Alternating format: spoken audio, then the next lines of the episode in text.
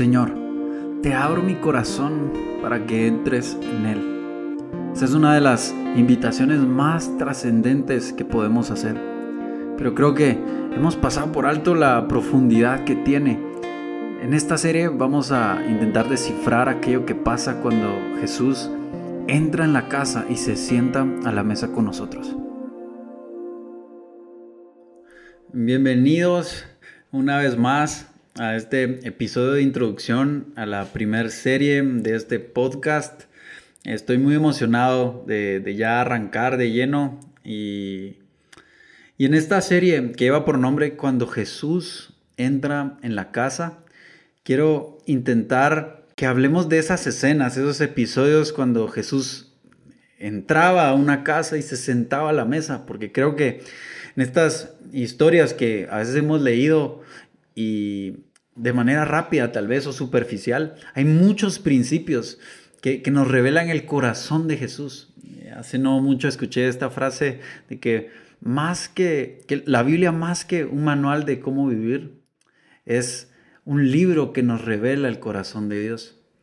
Y me gusta esta frase porque precisamente eso es lo que quiero que hagamos, que a través de la palabra y lo que está escrito acerca de Jesús cuando estuvo en esta tierra, podamos entender su corazón, podamos eh, saber qué es lo que está en su corazón, qué es lo que Él piensa, qué es lo que Él siente cuando entra a nuestra casa, cuando está en nuestro corazón y se sienta con nosotros. Y este versículo que, que fue el que Dios me habló para esta serie es Apocalipsis 3:20, que dice, he aquí que estoy a la puerta y llamo. El que oye mi voz y abre la puerta, entraré a él y cenaré con él y él conmigo. Antes de, arrancar, tengo la idea de poder poner un poco en contexto lo que está pasando en estos capítulos 2 y 3 de Apocalipsis. Son los mensajes a las siete iglesias. Y, y, es importante decir que estas iglesias eran iglesias locales en ese tiempo, no, no, no es solamente algo figurativo y profético, sino realmente eran iglesias que muy probablemente Juan, que es quien recibe la revelación de Apocalipsis, eh, probablemente en algún momento las pastoreó o predicó en ellas. Y eran iglesias que él conocía. Entonces eran mensajes directos a iglesias que existían y vivían en ese, en ese momento de la historia. Pero también es un mensaje profético a la iglesia de hoy, a nivel mundial, a nivel global. Pero también es un mensaje a nosotros como creyentes. Y ese es el que yo quiero tomar para nosotros. Que, que no, no pongamos a alguien más. O sea, la, idea no es poner a una iglesia que consideramos que no está donde debería estar y, verla con ojos de crítica y, y, ver qué es lo que no está haciendo bien. Quiero que nos metamos nosotros a la historia. Y quiero que podamos, podamos vernos nosotros como la iglesia a la que Jesús le está dando este mensaje. Escuchaba hace poco esto, de que nos pasa mucho que cuando leemos los evangelios, vemos al fariseo, vemos al pecador, vemos al traidor. Y nosotros nos ponemos siempre del lado de Jesús y nos ponemos siempre del lado del que no le falló a Jesús. Y no nos damos cuenta que muchas veces nosotros somos los fariseos, los traidores, los pecadores. Así que mi deseo es que nos pongamos en ese lugar, porque ahí es donde está situado el mensaje y el corazón de lo que Jesús está diciendo. Este no es un mensaje evangelístico. Estos mensajes de Apocalipsis 2 y 3 no son mensajes a, los que no han conocido a Jesús. Este, este, pasaje de estoy a la puerta y llamo, no, no, no es un mensaje de ir a una cruzada donde está un montón de gente que nunca escuchó de Jesús y decirle Jesús está llamando a la puerta de tu corazón. Aunque es cierto, este mensaje está escrito para ti y para mí. Lo conocemos y Jesús está parado a la puerta. Esto es tremendo. Esto es tremendo. Así que quiero hablar de la última iglesia que aparece en este mensaje. Es la iglesia La Odisea. Y, antes de ir desglosando este pasaje que vamos a leer de Apocalipsis 3 del 15 al 20, eh, quiero decir que hay algo, no sé, es, es interesante ver que a todas las, las, seis iglesias anteriores, Jesús da un mensaje y reconoce algo. Hay un elogio antes de entrar a hablar de cosas que no están haciendo bien. Y por ejemplo a la de Éfeso le dice, reconoce su arduo trabajo y paciencia. A la de Pérgamo le dice, elogia que, que ha retenido el nombre de Jesús y no ha negado la fe. A la de Teatira, por ejemplo, reconoce su amor, su fe, su servicio. Pero vamos a darnos cuenta que a la Odisea parece ser que Jesús está siendo un poco más severo. Y, parece como que Jesús nos está dando un mensaje enojado o furioso. Pero antes de entrar de lleno, quiero decir esto. Jesús no está furioso, Jesús no está eh, renegando y queriendo deshacer a esta iglesia. Quiero que nos pongamos los lentes del amor de Dios a través de cada una de estas palabras. Que podamos ver ese celo que Jesús tiene por su iglesia.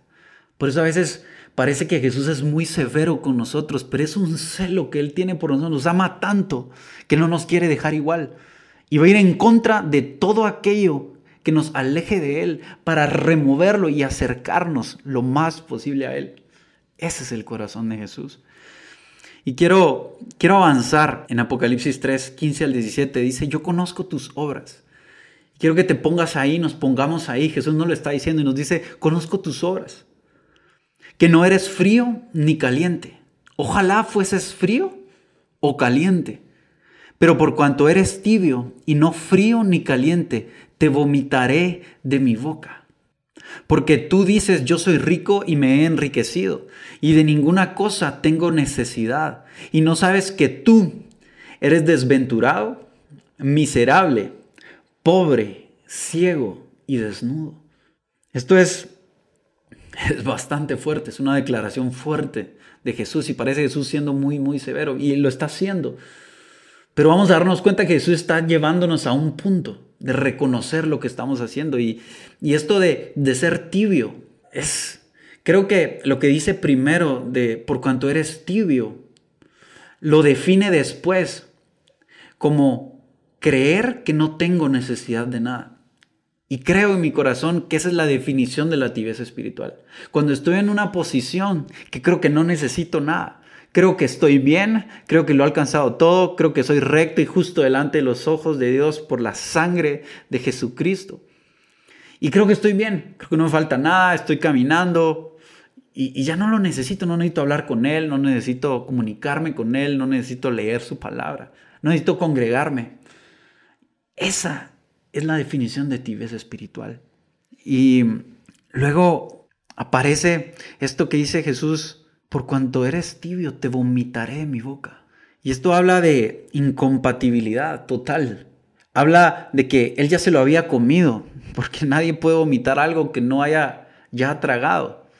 Y él está diciendo, somos incompatibles, pero esto tiene una explicación histórica porque cerca de esta iglesia, de esta ciudad, de la Odisea. Habían dos ciudades más, era, estaba Hierápolis y Colosas. Una tenía aguas termales con azufre y había otra que tenía aguas muy frías, muy frescas. Y estas dos ciudades, de ahí venía el agua que llegaba a esta iglesia, a esta ciudad. Y entonces el agua era tibia. Pero como era tibia y tenía azufre, provocaba náuseas y que la gente vomitara. Entonces, por eso, para nosotros es muy chocante, pero por eso es importante el contexto, porque para esta iglesia local en ese momento le hizo mucho sentido el mensaje que Jesús estaba dando. Estaba diciendo, ustedes saben lo que pasa con el agua tibia. Y la tibieza produce náusea y produce incompatibilidad con, con nosotros. Entonces Jesús está diciendo, esa tibieza nos hace incompatibles. Yo no puedo estar contigo así. Porque Alguien que no reconoce que necesita a Jesús es alguien que está rechazando a Jesús. Esto, esto es fuerte, pero luego lanza adjetivos calificativos de ellos que, que son todavía más fuertes. Dice, pobres, me voy a enfocar en esos últimos tres, pobres, ciegos y desnudos. O sea, pobres, luego ciegos, incapaces de ver su condición, pero también desnudos como Adán y Eva en un inicio que se vieron desnudos después de haber pecado. Y habla de, que no, no hay vestiduras de santidad, no hay vestiduras de, de justicia y de rectitud delante de Dios. Y esto es impactante. Esta introducción de Jesús al mensaje para nosotros es fuerte. Pero luego continúa en el 18 al 19 y dice, por tanto yo te aconsejo que de mí compres oro refinado en fuego para que seas rico y vestiduras blancas para vestirte y que no se descubra la vergüenza de tu desnudez. Y unge tus ojos con colirio para que veas. Yo reprendo y castigo a todos los que amo. Y creo que le prestemos atención a esto último. Sé pues celoso y arrepiéntete. La primera pregunta que a mí me surge al leer esto es, ¿cómo alguien que primero dijo Jesús que es pobre puede comprar oro? Jesús le acaba de decir, nos está diciendo, ¿eres pobre? ¿Eres ciego? ¿No puedes ver tu condición? ¿Estás desnudo? Pero después le dice, mi consejo es que compres oro. Y es que la respuesta a eso, lo que yo puedo entender en mi corazón, está al final, lo que decía que le prestáramos atención. Le dice, sé pues celoso y arrepiéntete. Creo firmemente que el arrepentimiento es la moneda de cambio entre la tierra y el cielo. El arrepentimiento de mi corazón, el reconocer que lo necesito, es lo que me da acceso a eso que, él que yo necesito en mi vida para dejar de ser pobre, dejar de ser ciego y dejar de estar desnudo. No puedo acceder a eso sin reconocer la necesidad, porque yo entiendo que el arrepentimiento, me gusta dar esta definición, más que reconocer un pecado, es reconocer una necesidad. Es reconocer que lo necesito. Y luego esto que dice, yo reprendo y castigo a todos los que amo. O sea, todo lo que dijo primero los estaba reprendiendo y nos está reprendiendo a nosotros porque nos ama. La naturaleza de Dios que está en Jesús es el amor, esa es su esencia. Todo lo que Él hace lo hace por amor. Su amor hace que tenga un celo por nosotros y quiera quitar todo lo que nos aparta y nos aleja de Él. Y por eso Él quiere disciplinarnos. Y esto es lo que trae a, a nuestro corazón un arrepentimiento. Luego llega Apocalipsis 3, 20. Y dice, he aquí, yo estoy a la puerta y llamo. Si alguno oye mi voz y abre la puerta, entraré a él y cenaré con él y él conmigo. A esta iglesia a la que no lanzó ningún elogio tan claro, que seguramente habían cosas positivas, pero que no lo dice. A esta, a esta iglesia a la que a la que le habló tan fuerte, tan severo. Y si nosotros nos ponemos ahí, como decía, decimos, wow, qué fuerte. Nos está después proponiendo entrar, sentarse a la mesa y cenar con nosotros. No lo hizo con ninguna otra iglesia de las que mencionó antes. Lo hizo con aquella con la que fue más severo. Me impacta que dice que si alguno oye su voz, porque yo incluso una vez vi una, una figura y era como una, un adorno donde decía Apocalipsis 3:20 y estaba Jesús como tocando con la mano la puerta. Y creo que si Jesús hiciera eso, podríamos confundir su sonido con que cualquier persona quiere entrar. Pero Jesús nos llama con su voz, porque creo que la voz de Jesús llamando a la puerta de nuestro corazón es inconfundible. La voz es tan dulce no, no, no, podemos perdernos de su voz. Cuando Él está hablando, hay algo que pasa en nuestro corazón. En Juan capítulo 10 está hablando de, de Jesús como pastor y Él dice allí que las ovejas conocen la voz de su pastor y lo siguen. Su voz nos hace seguirlo. Y hablando un poquito antes del arrepentimiento, creo firmemente y escuchaba este comentario que el arrepentimiento son las bisagras que permiten que esa puerta de nuestro corazón se abra, esa puerta de nuestra casa se abra. Sin arrepentimiento es imposible dejar entrar a Jesús. Y si puedo imaginar, sabiendo que esto es un mensaje para nosotros que hemos creído en Él, yo imagino Jesús ya está en la casa, tal vez esta es la puerta de una habitación. Y, y quiero que te pongas ahí junto conmigo. Jesús está, pero, pero a veces le queremos dar acceso solo a algunas áreas de nuestra vida. Y, decimos, bueno, a esto, a esto otro tal vez no tanto. Y decimos, bueno, eh, Jesús, me voy a, encerrar un poquito acá y, está bien, puedes quedarte en la sala y, no sé, Jesús ve en la tele todo lo que nosotros vemos, nuestros distractores, ve el celular que lo dejamos cargando y el montón de notificaciones para las que sí tenemos tiempo de atender. Nosotros estamos en un lugar donde no le hemos dejado entrar. Y está Jesús ahí. Jesús no solo quiere entrar, quiere sentarse a la mesa. Me encanta que, Jesús es tan, tan decidido y dice, yo entraré a Él, cenaré con Él y Él conmigo. Y, y en esta cultura en la que es hablado este mensaje, la cultura judía, hebrea, el sentarse a la mesa era un acto de, intimidad. El, el, hecho de que alguien se pudiera sentar en tu mesa hablaba de amor, hablaba de confianza, hablaba de compromiso. No cualquiera se sentaba a la mesa en tu casa. Entonces Jesús está diciendo, yo quiero entrar, pero no solo voy a ver cómo está todo, quiero sentarme a la mesa y tener un diálogo contigo. Y sentarse a la mesa para Jesús era muy relevante. Jesús antes de ir a la cruz se sentó con los discípulos a la mesa y tuvieron esa santa cena. Y después, cuando resucitó, también se sentó a la mesa con sus discípulos, preparó, tal vez no era una mesa común y corriente, pero allí en ese lugar les preparó un asado y comieron pescado con Pedro, el que lo había traicionado. Porque Jesús, cuando se sienta a la mesa, esa mesa se convierte en un altar, un lugar de encuentro con Él. Esta, esta es la esencia, el corazón de esta serie y lo que arde en mi corazón darme cuenta que Él quiere estar más conmigo de lo que yo en realidad quiero estar con Él. Su pasión por mí me sobrepasa, me envuelve, rebasa mi pasión, la pasión que yo tengo por Él. Y quisiera que esto podamos convertirlo en una oración y te voy a pedir que donde estés puedas tomar un tiempo y que oremos juntos este pasaje y que lo convirtamos en una intercesión y decir, Padre, Oh Jesús, que estás a la puerta. Reconozco hoy que estás a la puerta y que estás llamando. Oro que pueda discernir tu voz. Padre, oro que cada persona que está escuchando esto pueda discernir tu voz por medio de tu Espíritu Santo.